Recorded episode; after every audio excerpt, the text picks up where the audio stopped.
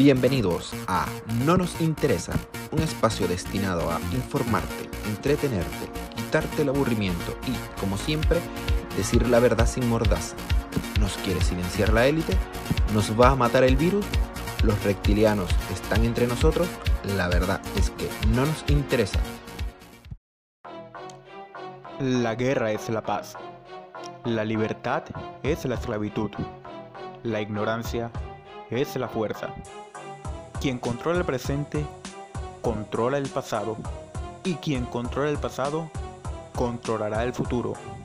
En nombre del gran hermano les presentamos dos minutos de odio.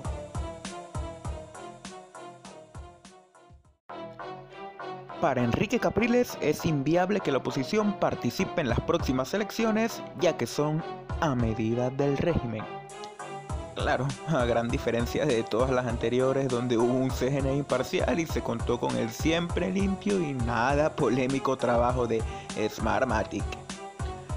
Toda Colombia salió a las calles y se unió en un gran y sudoroso abrazo para celebrar el COVID Friday. Perdón, el día sin IVA. Respeto tu privacidad tocando la puerta, pero reafirmo mi autoridad entrando de todos modos. Eso le dijo China a Hong Kong tras aprobar la ley de seguridad ciudadana y advertir amablemente a Taiwán o China Taipei sobre atacarle si intervenían. Adiós Guaidó. Según Axios, Trump no confía en el presidente encargado de voluntad popular porque pues eh, lleva año y medio haciendo un Guaidó y planea reunirse con Maduro. Eh, olvídenlo la fuente Axios, ya saben, la de la amiga de Joe Biden, el candidato de izquierda, digo de el demócrata.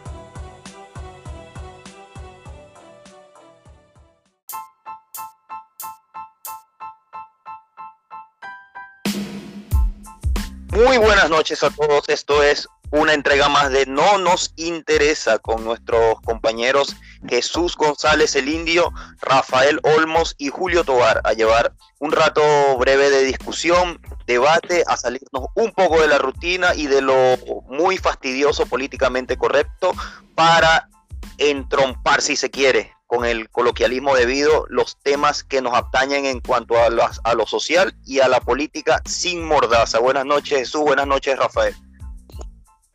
Buenas noches, Julio Tobar. Buenas noches, Rafael Olmos. Y buenas noches a quien nos escucha. Para romper el hielo, muy buena introducción, Julio, de verdad, sinceridad. Sinceridad. Fue un experimento que estamos haciendo con el podcast. Cada uno de nosotros va a hacer una bienvenida y de verdad que la de Julio fue muy buena, fue bastante entretenida. ¿Qué te parece a ti, Rafa? Excelente, excelente. Creo que ya debemos estar eh, directamente en materia de, de lo que nos atañe esta noche y hay varios temas interesantes sobre la mesa, aunque el tiempo como tal apremia de cierto modo, pero creo que debemos ir con todo desde el principio, sin, sin mayor filtro. ¿Qué me dices, Jesús? ¿Con qué comenzamos? Perfecto. Bueno, comenzamos con uno de los temas más mediáticos que ocurrió en la semana anterior. Fue el caso del doctor Rubén Ibarra, venezolano residenciado en Chile. No se sabe desde qué año aproximadamente, es doctor egresado de la Universidad de Carabobo y, es traumatólogo y jefe de departamento del Hospital de Melipilla. Hubo un caso que giró en torno a él de mucha polémica. Carabineras alegaron que no fueron atendidas por el doctor por ser, por tener condición de ser representante de la ley, o sea, policía. Esto generó un desconcierto total por dirigentes políticos de Chile, donde se hicieron eco de la denuncia de la carabinera sin corroborar el hecho y hubo una masificación de denuncias anónimas por parte de Twitter y Facebook hacia el doctor. De hecho, colapsaron las líneas de teléfono del hospital con amenazas hacia el doctor debido a la poca información que se tenía sobre el caso. Ahora bien, ahora ya el tiempo más frío aclara mucho más el panorama.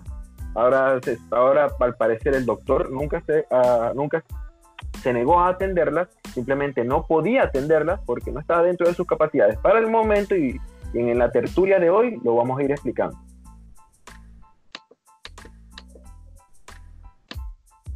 Esto, bueno, hay algo aquí que más allá de la irresponsabilidad y la negligencia de, los políticos, ¿no? Porque ventilar un caso como este sin tener la certeza ya nos da una muestra de, de, lo irresponsable que puede ser tú teniendo unos cuantos miles de seguidores y siendo una imagen, independientemente sea un senador, un diputado de la tolda política que seas, tienes que ser un poco responsable cuando vas a someter a una persona, a la identidad de una persona al escarnio público.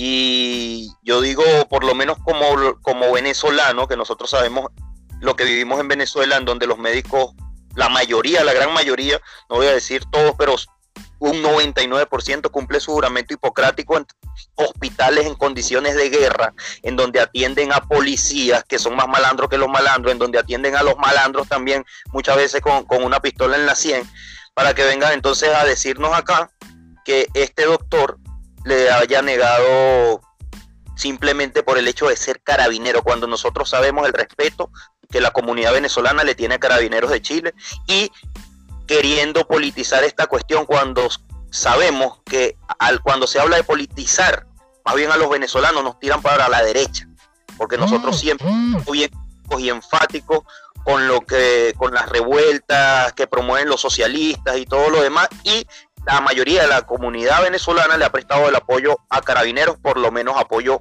moral. Entonces, más que una irresponsabilidad, es una falta de respeto que sin haber tenido pruebas hayan sometido al escarnio público la figura de este doctor. Y más siendo político. Claro, totalmente. Señalan incluso que hay la presidenta del Colegio de Médicos de, denunció que se han difundido perfiles falsos sobre el médico venezolano que fue acusado injustamente según precisamente el colegio médico, él también señala que todas las acusaciones en su contra son falsas, que prácticamente se está lavando las manos y dice que, no fue así. Como bien lo señala Julio, eh, se, ha, se ha apoyado de cierto modo, al menos de, forma moral, a los carabineros, parte de la comunidad venezolana, porque no se puede decir que, todos lo, lo han hecho. Ahora, él dice que todo se originó porque las caravaneras querían que los atendieran primero, que él tenía a su cargo seis pacientes críticos que tenían que esperar y comenzaron a reclamarle, a decir que era un mal médico por ser venezolano, que ellos pagaban su sueldo, que, que según él no, no fue todo como se dijo. Él dijo, yo no atiendo a pacos prepotentes que se creen superiores que los demás. Sin embargo, eso tampoco lo deja muy bien parado su versión. Es mi punto de vista. Evidentemente. No, por. Supongo que cayó en una provocación, pero de, de, igual manera hay actitudes prepotentes, independientemente por ser autoridad, está poniendo por delante la ética al decir que hay pacientes primero que merecen ser tratados que tienen una condición más crítica y que simplemente tienen que esperar. Entonces, también es irresponsable, si, si es irresponsable de su, parte lo que dijo en ese momento, también es irresponsable revestirse, aprovechar la investidura de autoridad para, para hacer este tipo de señalamiento. Fue grave, fue grave y la manera en que lo manejaron, en la manera en que lo manejaron, sobre todo las autoridades políticas, fue muy irresponsable, ya que lanzaron al escarnio público a las redes sociales que se convirtieron en jueces y verdugos de este doctor que hasta hoy todavía se lleva a cabo la investigación. Si bien es cierto, él tiene una versión, las carabineras tienen otra y muy pronto va, a salir una versión oficial de qué fue lo que, lo que sucedió. Ahora, y digamos que para ir cerrando el tema, esto, abre una brecha bastante importante porque hasta hace unas semanas éramos, se consideraba mucho el de facho, de derecha, de fanático de la derecha. Claro, es que nosotros vivimos de las consecuencias del socialismo que está sucediendo en Venezuela, pero también abre, abre, para, abre para el juicio lo que está sucediendo con las redes sociales, los users, los que integran esta red Twitter, Facebook, se convierten en jueces, verdugos y de forma amenazante porque, repito, colapsaron la línea de un hospital al cual uno llama para poder tener una voz para que te vayan a atender si necesitas, si se te desmaya alguien y estás cerca a tu hospital, tú llamas para que te lo vayan a buscar. Y en este caso no, no podían las personas hacer la llamada porque colapsaron la línea de, del hospital debido a la cantidad de personas que llamaban para amenazar al doctor Rubén Ibarra.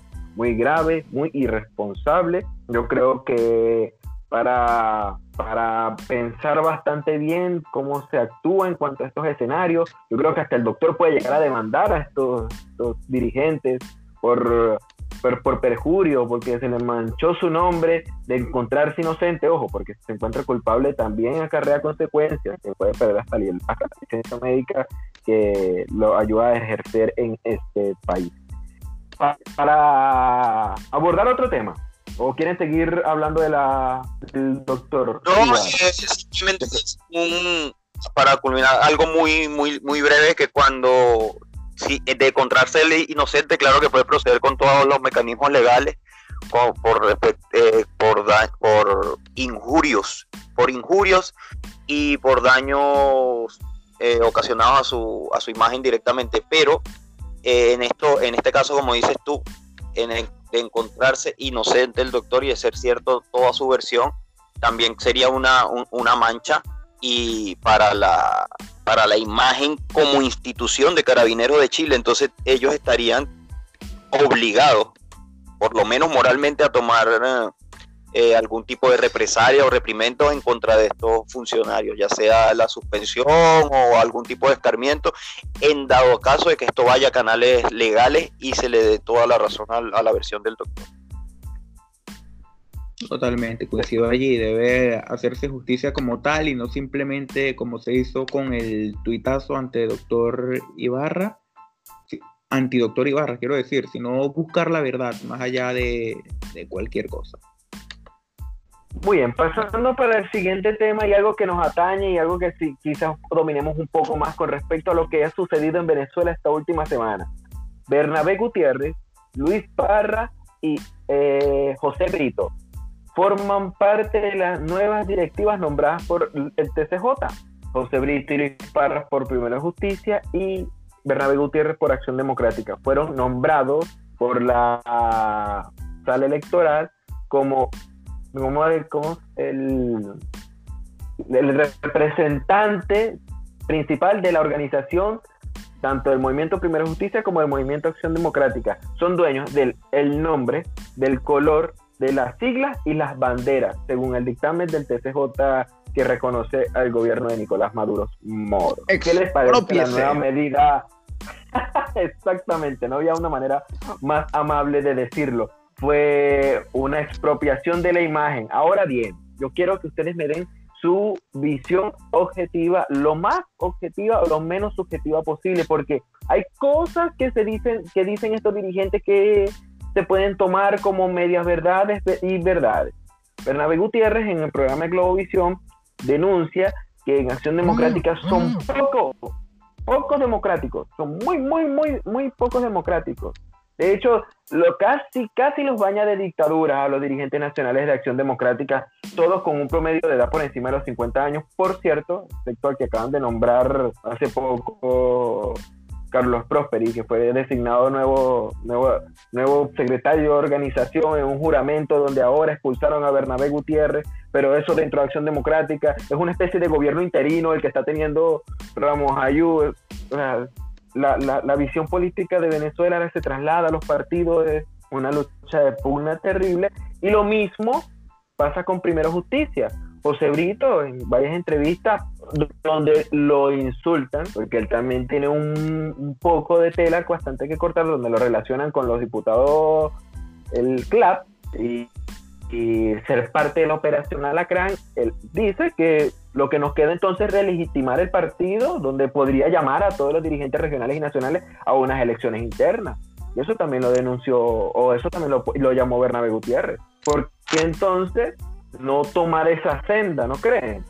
Donde que las directivas están gritando y fueron nombrados como las que no, puedan contarse dentro y saber a qué prefiere el dirigente de, de esos partidos, cuál de esos dirigentes los prefiere como su representación máxima. ¿Qué usted? Rumbo al partido único, hermano, simplemente.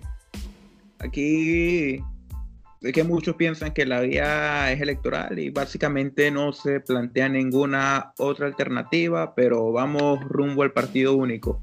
Así de sencillo, un sistema muy similar al de China, un sistema parecido al, que se ha venido tramitando incluso en, Corea del Norte, donde tienen, ¿cómo decirlo?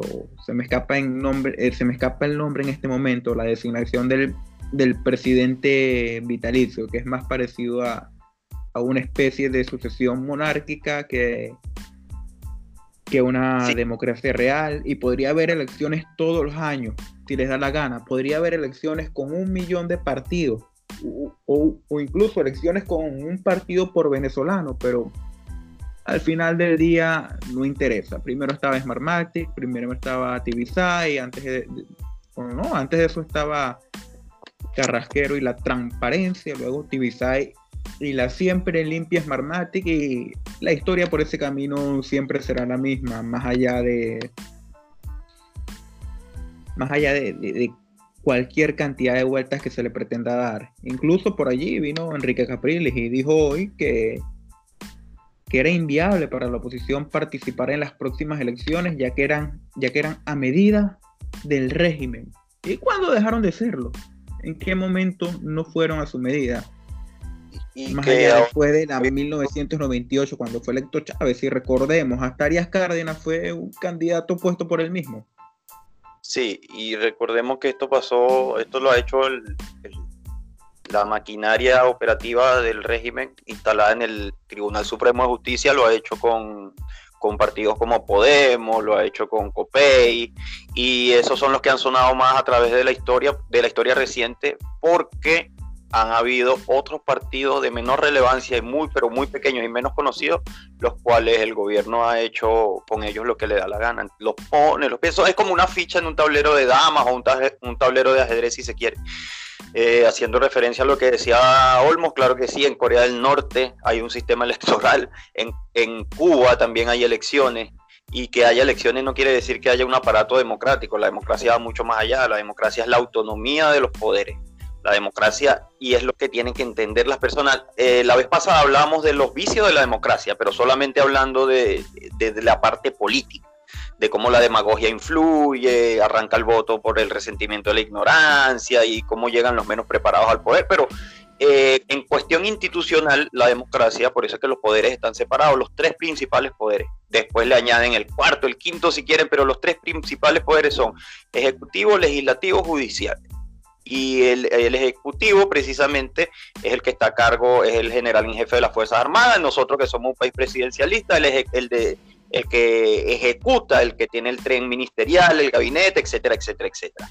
El poder legislativo es el Congreso, que es quien, quien legisla, como dice su nombre, quien aprueba o, o desaprueba los proyectos de ley para posteriormente convertirla en ley según la, la pirámide de Kelsen y que esas leyes se aprueben y posteriormente se ejecuten por las autoridades judiciales, que son quienes le dan un fiel cumplimiento a todo el escalado jurídico de cualquier sociedad. Entonces, si no están separados convenientemente los tres poderes, sencillamente no hay democracia. Así tú tengas elecciones de la reina de carnaval, hacia arriba. Así tú elijas los consejos comunales que te dé la gana hasta, hasta el presidente. Si no existe autonomía entre los poderes públicos y mucho menos transparencia entre los, los distintos partidos políticos, independientemente de su ideología, lamentablemente no podemos hablar de democracia. Simplemente es una especie de como de, de, perfume que le echan al estiércol para decir que, que, el camino es democrático, que hay que ir al voto y todo lo demás, pero simplemente mm, mm. Eh, eh, eh, el poder electoral lo va a manejar quien maneje el poder judicial y quien en su defecto maneje también el poder legislativo, porque acordémonos de que tenemos una Asamblea Nacional, pero también hay una ANC que le sirve de, de una especie de paralelismo a quien de verdad tiene el poder, que es el, lamentablemente sigue siendo el régimen de Nicolás Maduro, porque una cosa es decretar y otra cosa es eh, demostrar con pupa y con pulso quién tiene el poder real. Bueno, ya que me esto no que ya... Disculpa, como, señala Coco por aquí, esto, esto no es nuevo. Ya pasó incluso, ni siquiera es de la época de Maduro, ya pasó por allá por 2012, con Podemos y con PTP también pasó con Minunidad. ¿Saben qué partido es Minunidad?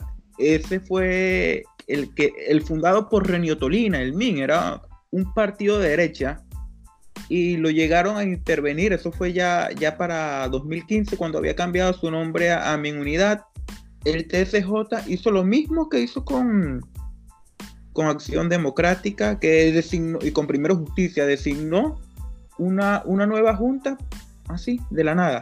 Mira, este partido ya es ustedes, ahora va a pasar para ellos. Y, simplemente estuvieron probando con eso hace años, la gente no le dio importancia hasta que llegaron a este caso.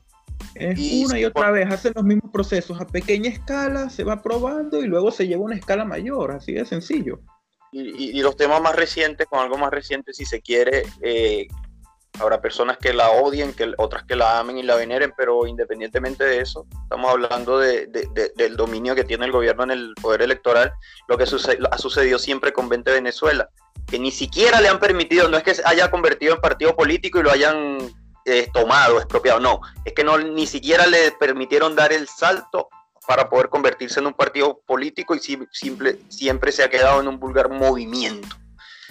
Ni siquiera ha dado el salto y podríamos decir que dentro de la gama de partidos políticos de Venezuela o intentos de partidos políticos, 20 Venezuela vendría siendo más o menos como una centro derecha. Porque aunque, aunque María Corina se autodestine como radicalmente liberal, hay muchas cosas que dejan que desear en 20 con respecto a, al manejo de sus ideologías y todo lo demás, pero me imagino que, que como no son un partido político consolidado, todavía no han fortalecido lo que son sus bases ideológicas, pero, pero dentro de toda la gama izquierdosa que hay en Venezuela, pudiéramos decir que 20 es algo parecido a la centroderecha. La mayoría de los diputados que integran 20 Venezuela, de hecho, son bastante conservadores, de, casi que son hasta religiosos en la mayoría de los escenarios que se colocan. Mira, ahora que mencionan lo de que Maduro también intervino Tupamaro, recordemos que era uno de los diputados del, Consejo Legislativo de Miranda, de apellido Pinto, fue involucrado en un, homicidio de un chico de 16 años donde su esqueleto fue encontrado en su finca y lo apresaron, lo aprendieron. Y ahora la directiva parece que es tomada por, por el TCJ y lo van a designar. Parece que Hipólito Abreu lo van a designar como el responsable principal de los colores, las banderas y los símbolos de este partido. Como un chiste cruel de este escenario político, ahora dice que William Ojeda no sabe de qué parte de la tranquera está, porque si, está entre los partidos intervenidos por el gobierno para ser parte del gobierno o está entre los partidos del gobierno para seguir siendo parte del gobierno, está perdido ideológicamente, dicen, en Venezuela. Como para complementar, porque eh, no hay una manera mejor o más sencilla de decirlo, ¿Qué le podemos dejar ahora el, al ambiente democrático de Venezuela? ¿Hay una, ¿Hay una salida posible? ¿O de verdad Venezuela está condenada por el socialismo del siglo XXI? Bueno, sin, querer sonar muy pesimista, pero yo pienso que por los canales que, que, que se van y por, por, las piedras que suenan en ese río, yo, por la vida electoral, jamás.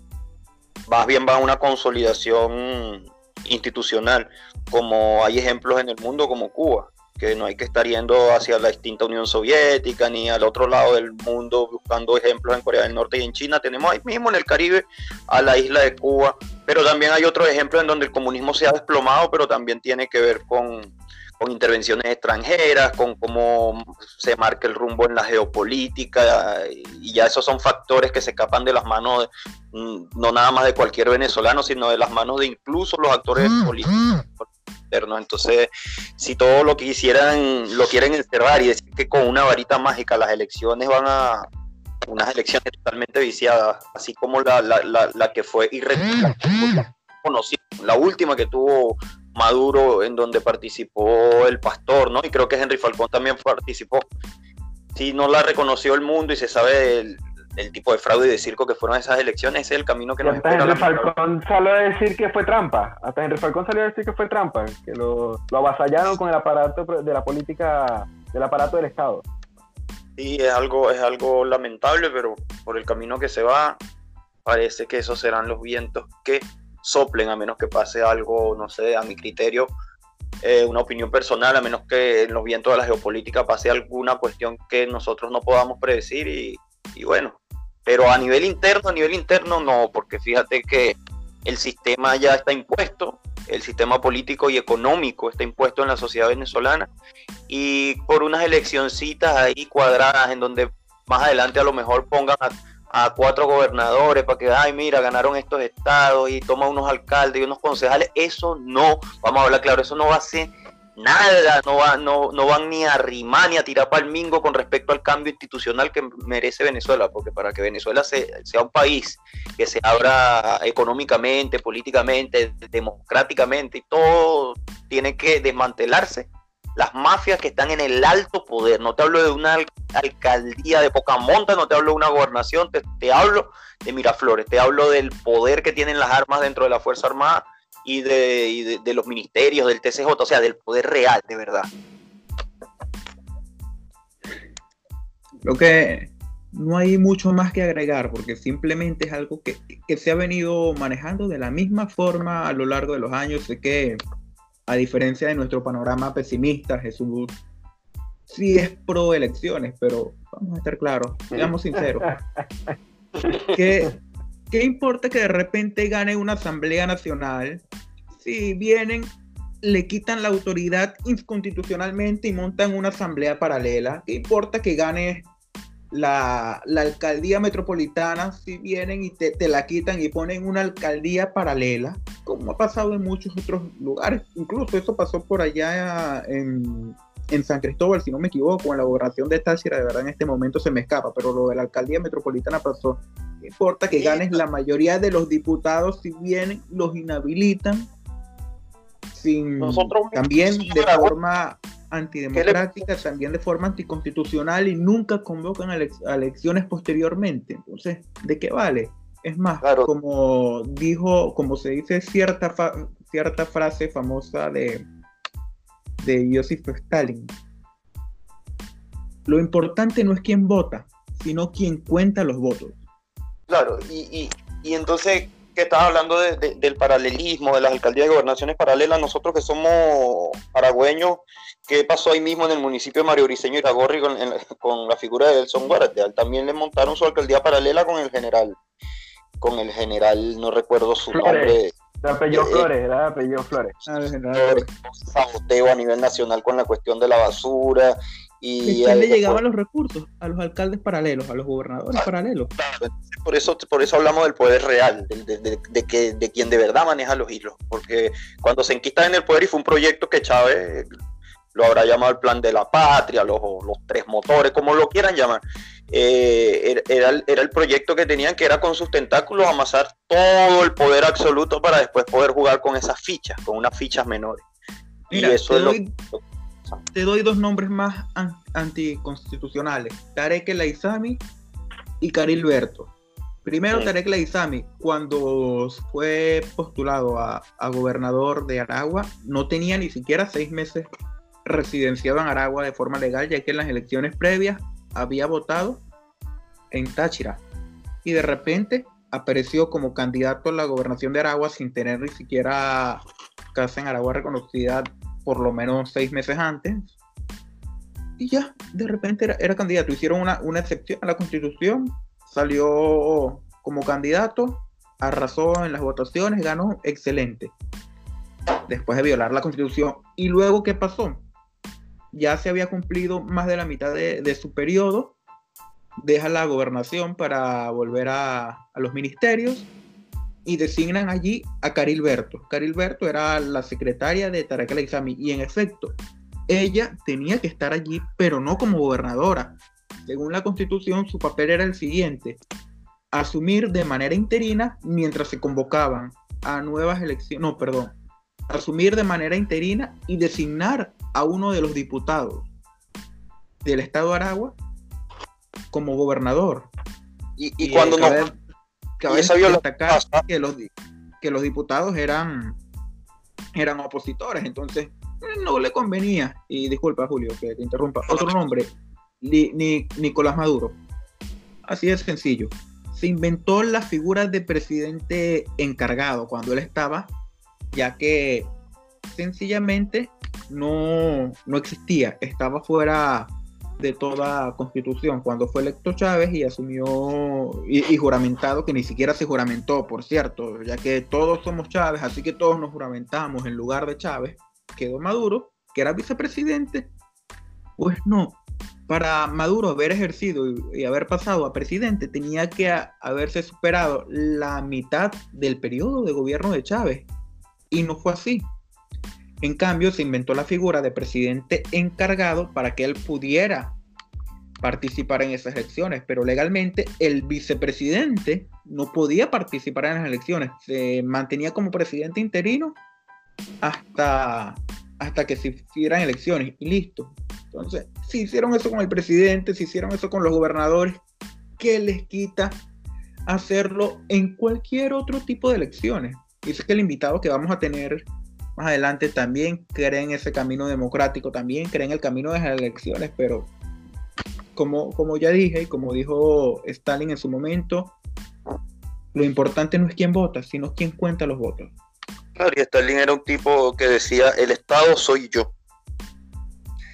Muy bien, ahora, como, ahora como lo menciona Olmos, vamos a pasar a la entrevista del, del abogado Luis Rafael Sala, él es dirigente del municipio Sucre antes de pasar la entrevista, ¿quieres agregar algo, Julio? Disculpa que te haya interrumpido. Sí, sí, no, pasamos a la entrevista. 30 segundos que cuando convierten, se habla de lo que, lo que está diciendo Olmo, se convierte el país en un partido político. O sea, Venezuela es el PSU, las gobernaciones son el PSU, las alcaldías son el PSU. ¿Por qué?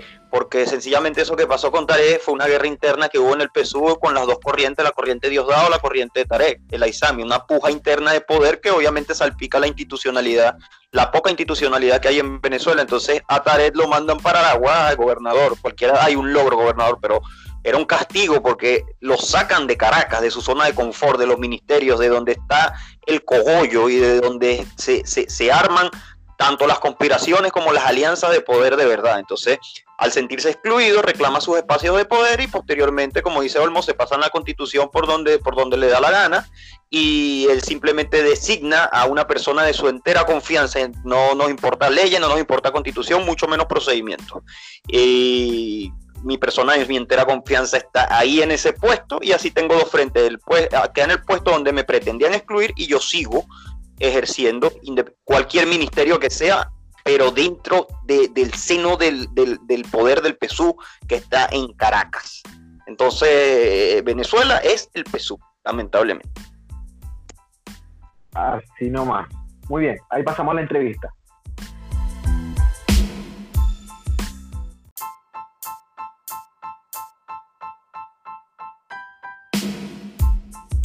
Nos encontramos actualmente con Luis Rafael Salas, abogado aragüeño, coordinador de Primero Justicia en el municipio en el municipio de Sucre y queremos que nos hable primero para iniciar esto un poco de su labor frente a la coordinación de Primero Justicia en el municipio de Sucre, en el estado de Aragua, y también podría decirse la posición personal de Luis Rafael Salas frente a la llamada expropiación, como se ha dicho, o se ha calificado, del Parlamento, o mejor dicho, del TSJ contra Primera Justicia, que primero fue Acción Democrática, actualmente Primera Justicia, pareciera que van a,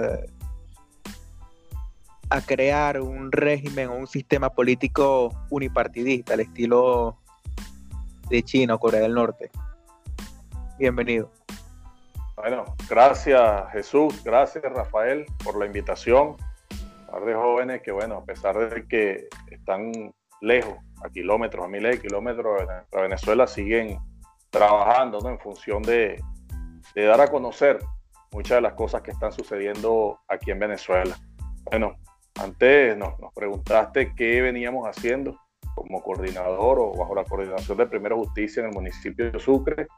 Y bueno, ya tenemos tres años que eh, emprendimos un trabajo eh, como quien dice, palmo a palmo con la gente en cada una de las comunidades. Tenemos hace mucho rato tratando de, conectarnos con esas comunidades que han, estado durante muchos años desasistidas, que han necesitado la atención de la dirigencia política, de los líderes sociales.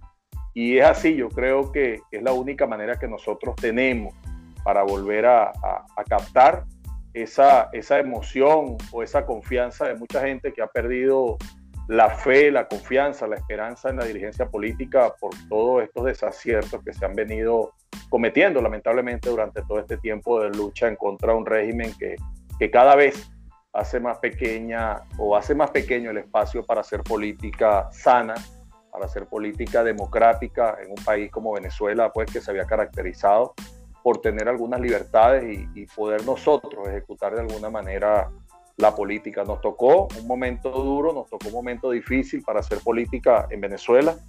Nos ha tocado a esta generación dar la cara, salir adelante, enfrentar cualquier cantidad de atropellos, la fuerza de un régimen totalitario que de alguna manera tiene o busca a través de las instituciones del Estado el, poder acabar con el resto, pues, o con aquellos que, discernimos. Y en este caso, me preguntaban ustedes, ¿cuál es mi, apreciación en cuanto a, la, expropiación prácticamente de la tarjeta de primera justicia?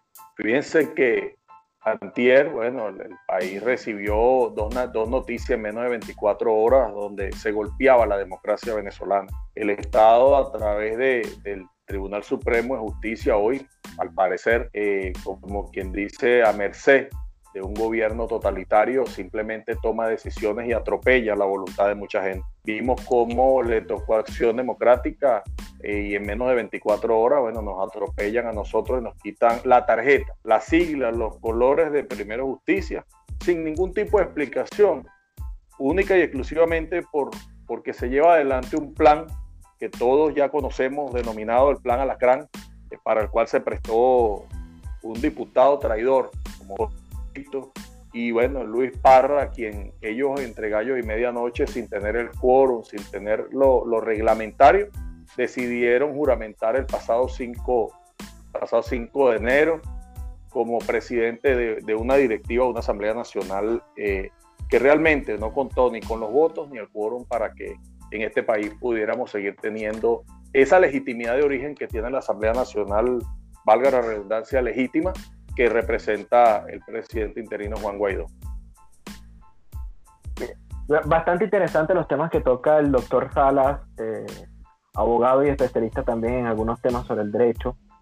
Y toca, toca varios temas y veo un, un panorama bastante completo y de verdad que en muchos sentidos hace muy, hace muy, muy sencilla la entrevista.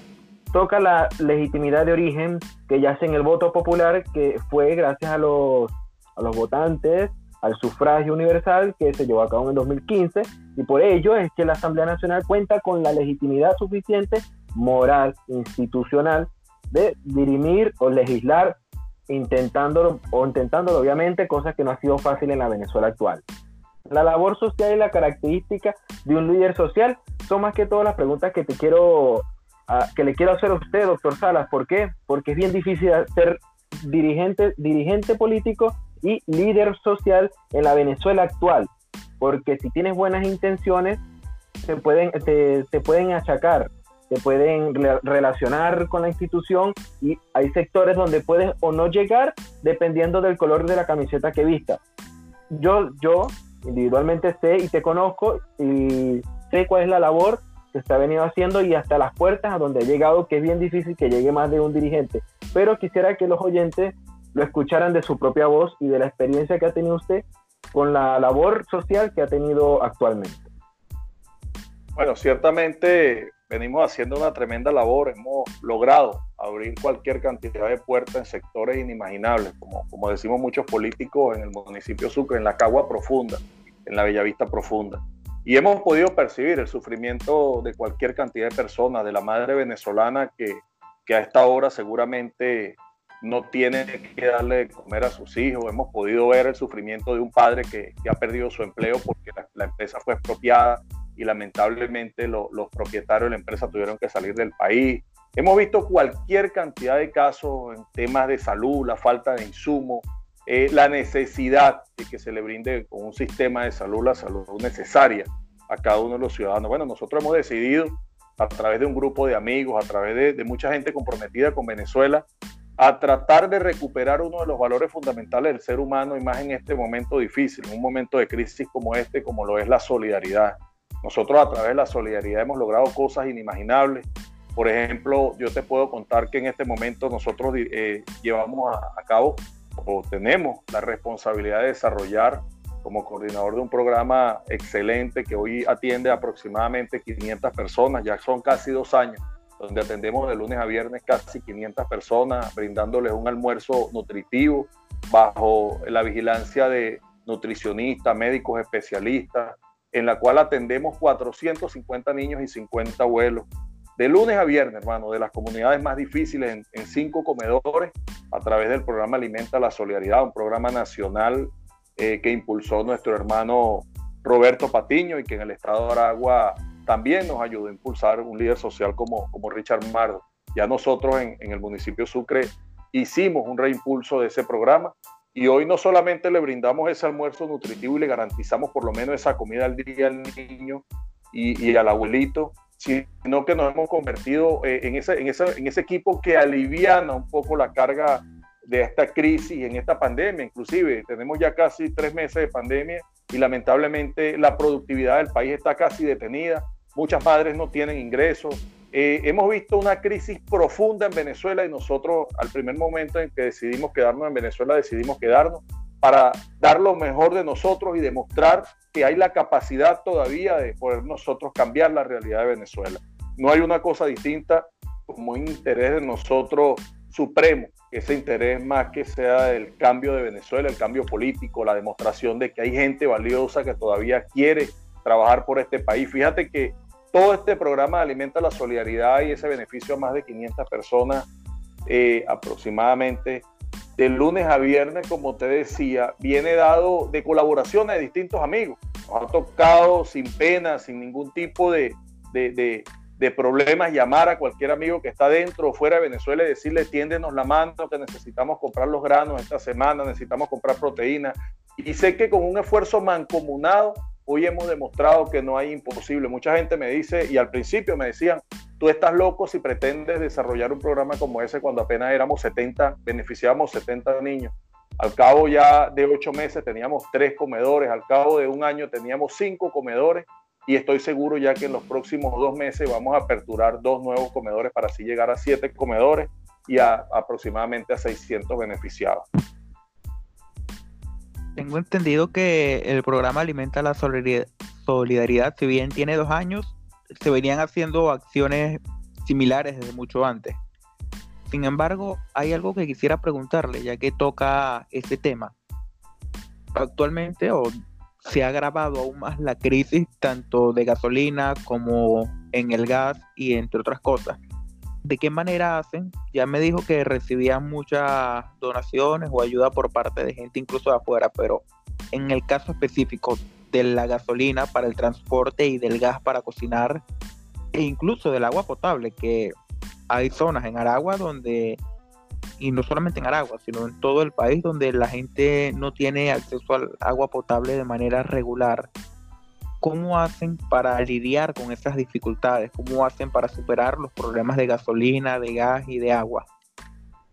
Bueno, como decía ahorita, ciertamente no son dos años ¿no? que tenemos con el programa. Precisamente hoy el día de hoy estamos cumpliendo cuatro años de haber iniciado un programa similar, Alimenta la Solidaridad, que se llamó Llena tu taza. Y este programa es como que visualizamos lo que venía a futuro para Venezuela. Imagínate tú que, que se cumplan cuatro años y prácticamente dos años después logramos tener un programa con mayor fortaleza y con más músculo para hacerlo de manera diaria y no nada más aliviar el hambre los días que llegamos acá a comunidad. Pero fíjate, ha sido complejo, ¿no? Ha sido difícil pero este es un programa donde, donde la comunidad y mucha gente tiene que involucrarse. Me hablaba del tema de la gasolina, se nos hizo muy difícil cuando la crisis de gasolina acentuó. Debo, debo decirte que en la última semana hemos hecho un poco menos de cola, seguramente por estos planes que implementaron y la gasolina que se le compró a Irán, cosa que no estamos de acuerdo porque nosotros éramos un país productor, producíamos gasolina, somos un país productor de petróleo y no consigo en ningún momento es que nosotros tengamos que comprar la gasolina a otros países. Por allí, bueno, un gran problema nos tocó Jesús, Rafael, nos tocó en algún momento agarrar la bicicleta, pedir cola en moto, eh, amigos que tienen triciclo Hicimos cualquier cantidad de esfuerzos, compañeros, hermanos de lucha que nos han ayudado y nos han tendido la mano con camiones a gasoil, y, pero nuestra meta fue siempre no detener ese trabajo que teníamos diario para atender a nuestros chamos, que no faltara ese plato de comida en cada hogar de esos niños. El tema de las colaboradoras, el gas, otro tema fundamental y que está sumamente costoso en Venezuela. Gracias a Dios cuando hemos, eh, hemos tirado ese grito a la colectividad sucrense, hemos tenido respuesta de colaboradores, de gente comprometida, porque ya a estas alturas creo que Alimenta la Solidaridad no es un programa de Luis Sala. Alimenta la Solidaridad en el municipio Sucre se convirtió en un programa de los sucrenses, de la gente de a pie, de que, de que muchos están pendientes ¿no? de mandarme un WhatsApp y decirme cómo están los comedores, en qué puedo ayudar, cómo colaboro con los niños. Y es parte de lo que hemos venido haciendo. Tocabas el tema del agua, que es fundamental para que nosotros pudiéramos aliviar este tema de la crisis, inclusive del COVID-19. Hemos tenido, a través de convenios con algunas potabilizadoras, que nos donan los camiones de agua y a esas personas yo le envío bendiciones todos los días porque jamás desde que nosotros comenzamos nuestro programa Alimenta la Solidaridad, nos ha faltado el agua en ninguno de nuestros comedores. Hemos tenido ahí los camiones cisterna de manera gratuita. Gente de buen corazón, hermano. Hemos, hemos despertado ese corazón solidario de mucha gente y hemos cambiado vida. Créeme que hoy la sonrisa de un niño, hoy tal vez el peso, el, el semblante de cada uno de esos chamos que nosotros hemos venido apoyando con Alimenta la Solidaridad es sumamente distinto o completamente distinto a como lo recibimos cuando le hicimos una evaluación inclusive para entrar en este programa. En, la pasada pregunta mencionaste algo sobre la generación, que tu generación estaba buscando, la que decidió quedarse buscando la salida de este gobierno. Ahora mi pregunta es, ¿está buscando una revancha electoral la generación? Porque si bien es cierto, se decidieron quedar mucho de, mucha de la generación a la que usted le, usted le está haciendo el voz, también mucha de esa generación apoyó al gobierno que está actualmente. De hecho, me atrevería a decir que la mayoría de esta generación fue la que votó por el gobierno. Los mismos egresados de las universidades, aquella clase media que estaba acentuada, que vieron en Chávez, estamos hablando de Chávez, un político fuera de los partidos tradicionales y no vieron, por ejemplo, a, a un Salas Romer, que no era de los partidos tradicionales y que era un representante diferente que venía haciendo una gestión interesante en el estado Carabobo que posteriormente fue candidato a presidente y perdió. Ahora, mencionaste esa, mencionaste esa, la generación y te pregunto, ¿buscas una revancha? ¿La generación busca una revancha electoral para vencer a este PSUV que ha estado por durante 20 años en el gobierno? Y recordando también que a José Brito y a Parra lo reconoció la bancada del PSUV, una bancada del PSUV que no debió, no debió existir según la fracción del 19 de junio, 19 de julio, 16 de julio, perdón porque ellos decían que esa fracción había sido candidatos a diputados de la Asamblea Constituyente y no tenían el deber o el derecho de volver a ser diputados en la Asamblea Nacional porque ya habían aceptado un cargo público de elección popular. Y como una, y como una pregunta emblema también quisiera agregar, ¿cuál será la llave que abrirá las puertas a la democracia de Venezuela desde tu perspectiva más sincera? Bueno, hermano, fíjate, cuando me habla de revanchismo, en ningún momento nosotros los políticos de este país ya a estas alturas queremos revancha. Venezuela ha sufrido mucho. Son 21 años prácticamente de sufrimiento, de extremismo, de un lado y del otro, donde lamentablemente siempre tengo como premisa que mientras los elefantes en Caracas, los grandes, las grandes potencias políticas de este país pelean, el que más sufre es la grama. Cuando los elefantes pelean, hermano, el que más sufre es la grama, que es la que está más abajo que es el más humilde, que es el más golpeado por esta crisis, es lo que hoy vivimos.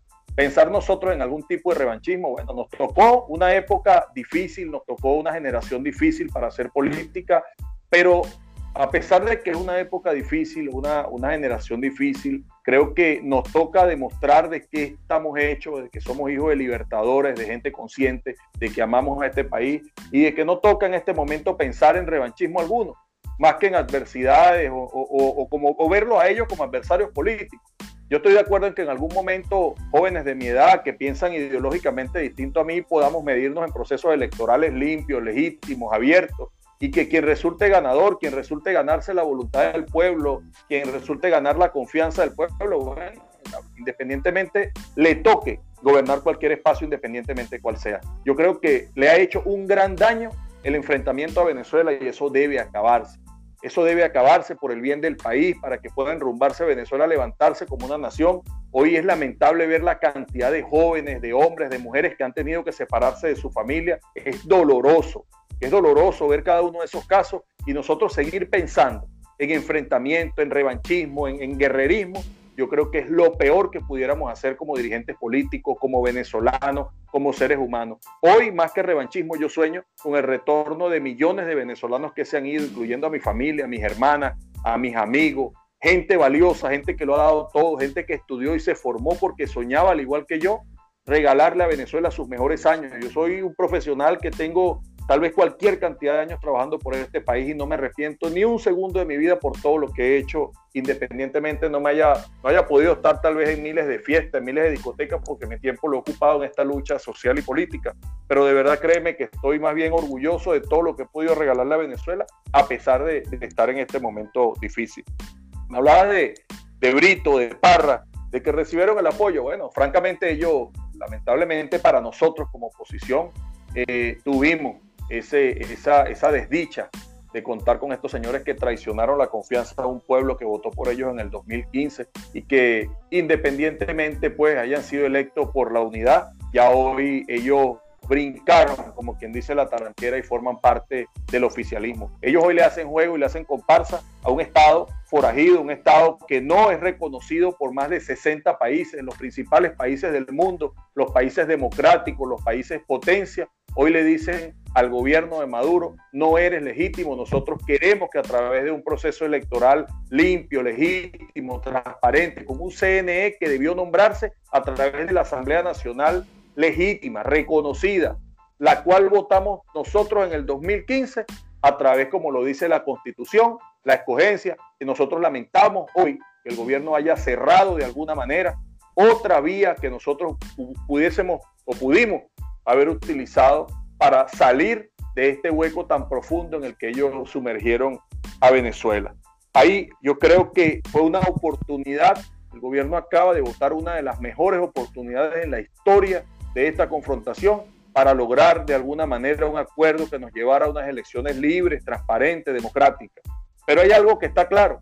Lamentablemente el gobierno venezolano, o este desgobierno que ha destruido la esperanza de millones de venezolanos, hoy le teme pero enormemente al voto. Tú lo decías hace rato. Chávez en su momento levantó la esperanza, la fe, la confianza de muchísimos venezolanos y eso hay que reconocerlo. No reconocer aquí que Chávez fue un gran líder en este país, que se ganó con carisma, con trabajo, el liderazgo que tuvo. Eso, eso no reconocerlo sería irresponsable de mi parte. Lo que sí debemos saber hoy es que Nicolás Maduro le tiene miedo a unas elecciones libres, le tiene miedo a la libertad, le tiene miedo a que los venezolanos puedan expresarse y entonces cada vez hace más pequeño esa, esa, esa puerta en la que nosotros pudiéramos entrar para poder resolver los problemas de los venezolanos. Que indudablemente la idea del gobierno no, no, no parece ser desde hace mucho tiempo ninguna salida electoral. Por eso todas las medidas que se han tomado. Y señalaba, señalé al inicio la similitud con ir hacia una especie de partido, de partido único y ya, ya para finalizar, debido a que el tiempo nos apremia, ¿qué tan viable ven actualmente desde, desde el partido una salida electoral o una salida, sí, una salida electoral? ¿Qué, qué tan viable lo ven o qué tan viable, qué tan posible de acuerdo a la manera que se ha elegido el CNE, no solamente el actual, sino también el anterior, y las acciones que se han tomado en contra de Acción Democrática y Primero Justicia? Bueno, ver hoy y decirle a los venezolanos que tengan confianza en un CNE que fue designado nuevamente como un traje a la medida de, este señor autoritario, sería para nosotros irresponsable. Aunque cada uno de los partidos en este momento analiza el escenario, el panorama, todo ha pasado muy rápido, todo ha estado como, como como muy, muy, pasó todo muy rápido, ¿no? Con el tema de acción democrática, ahora viene la amenaza hacia voluntad popular, hay una amenaza ya hacia un nuevo tiempo. O sea, el, el, el, Estado trata de alguna manera de enfilar las baterías en contra del G4, que son esos cuatro partidos que le dan una gran fortaleza y que, poseen la mayoría de los diputados en la Asamblea Nacional, pero yo creo que viene esa unidad superior, ¿no? Es momento de que la unidad superior asuma y que se sumen los diputados de la fracción 16 de julio, que asuman los señores de avanzada progresista. Mire, es momento, hermano, de apartar diferencias y nosotros buscar una sola ruta. Lo que sí tiene que tener claro el Estado, el autoritarismo que han planteado, la dictadura venezolana tiene que tener claro que nosotros vamos a seguir en pie de lucha buscando la libertad, nosotros vamos a seguir en cada barrio, en cada urbanización, hablando con cada ciudadano, tendiéndole la mano, bueno, llevándole esperanza, porque lo que hoy hacen contra las organizaciones políticas, o sea, a nosotros cómo nos golpea un acto como este cuando una sentencia no cambia el sentimiento de, de un ciudadano que le gusta militar en Primero Justicia.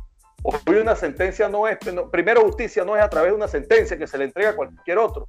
Primero Justicia son hombres como Julio Borges, como Enrique Capriles, como Carlos Ocarí.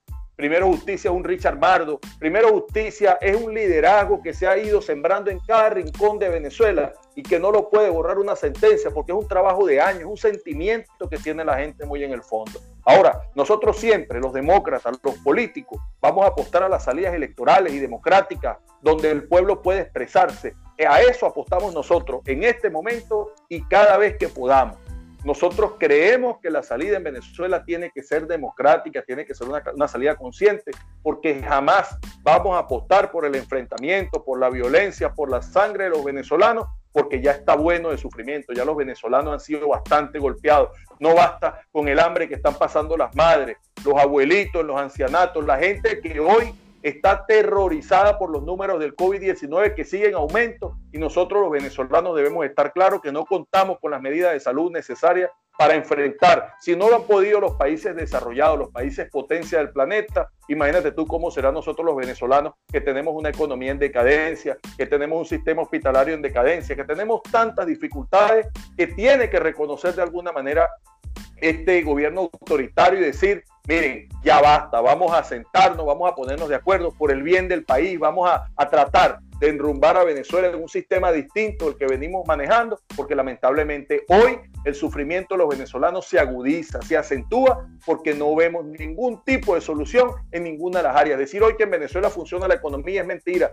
decir que funciona la salud es mentira, los servicios públicos están totalmente destruidos, en la libertad de expresión son pocos los programas de radio, es poco lo que se puede decir en Venezuela a través de un medio de comunicación porque te cercenan ese derecho. Hoy los derechos de los venezolanos cada vez son menores y los derechos de ellos, haciéndose los, los, todopoderosos, son mayores. Hoy el gobierno lamentablemente judicializa la política y quien piense distinto con una sentencia del Tribunal Supremo de Justicia es agraviado y se pone y se alinea como le dé la gana a la dictadura.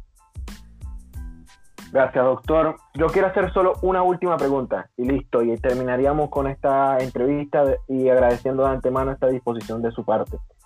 Con respecto a la, sentencia del TCJ, quisiera preguntar, la posición de Primero Justicia o la posición de Luis Rafael Salas individualmente de la institución a la que usted pertenece, si mañana Luis Brito y mañana Luis Parra salen a reconocer las, las otras autoridades regionales y municipales y pedir una relegitimación vía una vía elecciones internas para escogencia de sus líderes, para escogencia de su directiva, ustedes qué harían?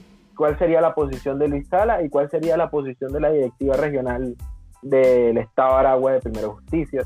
Y quisiera y para y la última por así, y la última el mensaje que le dejaría a todo aquel que nos oye desde afuera de Venezuela, que son bastante venezolanos que nos encontramos, para el compromiso que tienen ahora ustedes que con este nuevo escenario de lucha. Hay esperanza de que caiga, de que haya reconciliación con la contraparte ideológica o simplemente seguiremos esperando.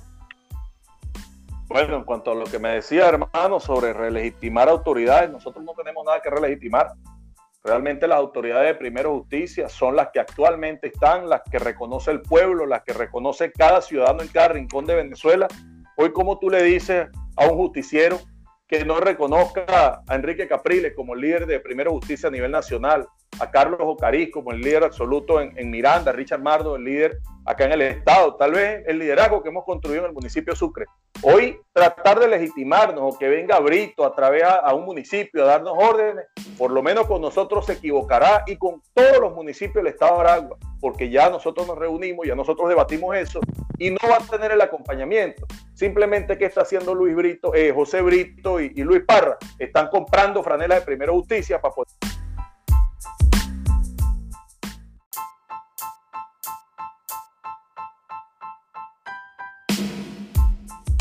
Esas fueron las declaraciones de Luis Rafael Sala, nuestro invitado para el día de hoy.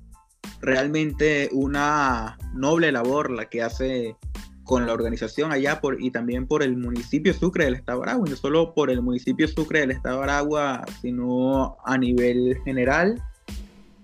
De verdad que es algo admirable y un ejemplo a seguir, pese a que difiera, por lo menos yo, en de, cierto modo con, algunas de, las posturas directamente en cuanto a, la, vía para salir de la situación actual en Venezuela.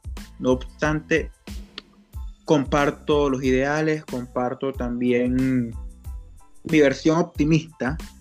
Mi versión optimista comparte el mismo deseo que el de, de ver una Venezuela libre, de ver a una Venezuela sin tantos problemas, a una Venezuela no como la de antes, sino mejor, sino una Venezuela donde haya posibilidades de trabajo, donde haya libertad, donde haya democracia y donde todos podamos crecer.